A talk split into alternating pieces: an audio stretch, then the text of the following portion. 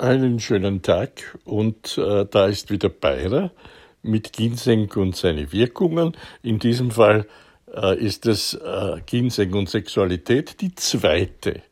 Es ist nicht weiter verwunderlich, dass das auf einer Folge wohl kaum unterzubringen ist, was die Ginseng seit Tausenden von Jahren äh, in seiner Nachrede auszeichnet, dass er vom Kaiser beansprucht worden ist, unter Androhung der Todesstrafe jede Wurzel abzuliefern dem Kaiserhaus. Also musste da schon etwas an Wirkung dahinter stehen. Auch wenn die heutige ähm, Pharmakologie aus verschiedenen Gründen äh, noch nicht so weit ist, das voll äh, entsprechend äh, aussagen zu können. Es fehlen da noch viele wissenschaftliche äh, Forschungen, die sich sehr schwierig gestalten bei pflanzlichen Stoffen. Die Sinopharmaka sind am allerwenigsten erforscht, weil sie so ein riesiges Gebiet äh, abdecken. In der chinesischen Medizin 80 Prozent der Behandlungen äh, erfolgen ja nicht mit Akupunktur, sondern mit äh, Kräutern. Und da ist zweifellos äh, noch vieles offen. Aber um das Kind beim Namen zu nennen, es ist äh, keine Erektion zu bekommen für Männer, die betroffen sind, sicherlich eine der schlimmsten äh, Anfechtungen ihrer Männlichkeit in Zeiten der Adoleszenz oder dann später noch in der, in der Wechselphase, die es ja beim Mann auch gibt. Und ich kann mir gut vorstellen, dass der Ginseng, der äh, vielversprechendes für, den Mensch, für die menschliche Gesundheit zu leisten, in der Lage ist mit seinen Ginsenosiden, die ja Saponin ähnlich sind, dann ist es doch ein weiter Weg zu sagen, Ginseng oder es zu reduzieren auf ein Aphrodisiakum. Ich habe schon im ersten Teil äh, gesagt, wenn der Mensch rundum gesund ist, alle Organkreise, wie das in der TCM äh, so äh, dargestellt wird, ihre Aufgaben erfüllen, dann kommt es zu einem Wohlgefühl, zu einem sicherlich äh, harmonisierten Organkreislauf, der sich gegenseitig ergänzt und kräftigt und nährt. Und so wird auch die Alterung hinausgeschoben. Deshalb heißt es ja auch die Wurzel der ewigen Jugend, was zweifellos ostasiatisch übertrieben klingt in unserer westlichen wissenschaftlichen Welt. Aber wenn man jetzt betroffen ist von dem Problem der erektilen äh, Erektionsstörung, dann ist es hauptsächlich ein Problem der Männer zwischen 40 und äh, aufwärts. Also die, die, ganz Jungen sind ähm, sehr häufig äh, aus psychischen Gründen beeinträchtigt in ihrer Sexualität. Äh, das mag an äh, verschiedenen Komponenten von der Erziehung angefangen über äh, die entsprechende Ausstattung mit Stresstoleranz und so weiter äh, gehen. Aber die äh, Männer, die älter sind, die haben zweifellos auch organisch das Problem von Durchblutungsstörungen. Die Potenzstörungen sind sehr oft auf Durchblutungsstörungen im Gewebe, zum Beispiel des Penis, Penis bezogen. Da ist das keine Seltenheit. Angeblich spricht man davon ab 70 von jedem dritten Mann, der diese Probleme mit sich herumträgt. Die pflanzlichen Mittel haben halt immer äh, den Vorzug, und der ist gegeben, dass es natürliche Alternativen zu äh, den ganzen verschreibungspflichtigen Medikamenten gibt, die zweifellos Tandrafil und ähnliches vom Viagra über Cialis und so weiter äh, in Anspruch nehmen können, dass sie prompt und gezielt äh, wirken. Andererseits bedürfen sie der Verschreibung, haben eine Menge Nebenwirkungen und sie sind halt nicht so einfach auch zu bekommen wie der Ginseng, der im weitesten Sinne eine Nahrungsergänzung im Westen darstellt. Also was ganz äh, zu vernachlässigendes.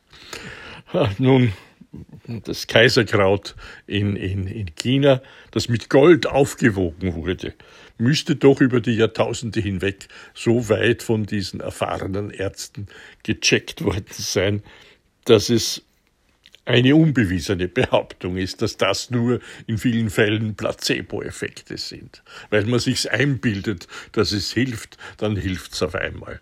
Nun, in der heutigen äh, Pharmakologie werden ja auch Ginseng-Produkte immer gegen äh, Placebo äh, getestet, also Doppelblindversuche, die dann statistisch gegenübergestellt werden. Und da ist der Ginseng wirklich vielversprechend. Es gibt kaum ein anderes pflanzliches Mittel, das so in den auch westlich wissenschaftlichen Studien gut wegkommt, wenn man sich ansieht, welche Wirkung der Ginseng auf den Hormonhaushalt hat. Mag das über Hypophyse oder Hypothalamus funktionieren, äh, das ist alles sehr wenig erforscht. Aber selbst die durchgeführten, die bis jetzt streng wissenschaftlich durchgeführten Studien bestätigen, dass der Ginseng in seiner Wirkung kräftigend auf die erektile Funktion einwirkt. Was nicht weiter verwunderlich ist, wenn man denkt, dass es sich da um die Samwurzel oder Kraftwurzel handelt, die nachgewiesen die Lebenskräfte in uns harmonisiert, kräftigt und schützt. Eine Funktion, die in äh, Anbetracht der Umweltfaktoren, die äh, relativ abträglich sind einem ausgeglichenen Lebensstil, besonders wichtig scheint. In diesem zweiten Teil kann man subsumieren, dass natürlich äh, die vermutete bzw. auch jetzt schon im Westen bewiesene Wirksamkeit von Ginseng auf Potenzstörungen unter anderem auf die Wirkung der hormonellen Komponenten im Menschen durch den Ginseng zurückzuführen scheint. Das bedeutet, dass hier auf sehr natürliche Weise und ohne zu äh, schwere Eingriffe in den Gesamt Organismus verschiedene Möglichkeiten bestehen, die Steigerung einer sexuellen Performance auch ohne eingehende medizinische Behandlung zu versuchen. Ansonsten ist es natürlich ratsam, äh, von einer Selbstmedikation abzusehen. Es ist natürlich abhängig vom Schweregrad dieser Erektionsstörungen oder sogar der Impotenz. Und deshalb ist hier auch ein Weg zum Facharzt anzuraten und entsprechend diese Probleme vorzugehen. Außer Zweifel steht, dass Ginseng nicht nur bei erektiler Dysfunktion äh, einsetzbar ist, sondern auch die Libido der Frau erhöht, was wieder auf die hormonelle äh, Wirksamkeit oder Einwirkung hinweist. Das sexuelle Verlangen wird bei Wohlgefühl und bei starker Lebenskraft natürlich wieder entsprechend positiv in das Leben treten. Vielleicht ist es zurückzuführen auf ähm, eine Erkenntnis einer koreanischen Studiengruppe, die mir äh, zugesendet wurde. Da spricht man davon, dass Ginseng die Produktion von Stickstoffmonoxid, also NO, äh, im Blut erhöht. Und das führt natürlich immer zur Gefäßerweiterung, besseren Durchblutung allerdings auch nicht nur der Sexualorgane, sondern zum Beispiel des Herzmuskels. Äh, man hat keine kalten Beine mehr, man ist äh, wohlig versorgt mit dem Sauerstoff des Blutes, wenn die Gefäße nicht durch Stressfaktoren und ähnliches, Kälte zum Beispiel, äh, eng werden. Also viele positive, die man bei verschreibungspflichtigen Potenzmitteln eigentlich nur am Rande erfährt. Über die antioxidativen Eigenschaften haben wir ja an anderem Ort schon gesprochen, die natürlich auch äh, in diesem Falle positiv für die Entwicklung einer vielleicht wiedererlangten Erektionsfähigkeit sprechen, wenn entzündliche Prozesse äh, hintangehalten, geheilt oder verbessert werden. Ähnlich ist es natürlich auch mit dem durch Stress reduzierten Testosteronspiegel.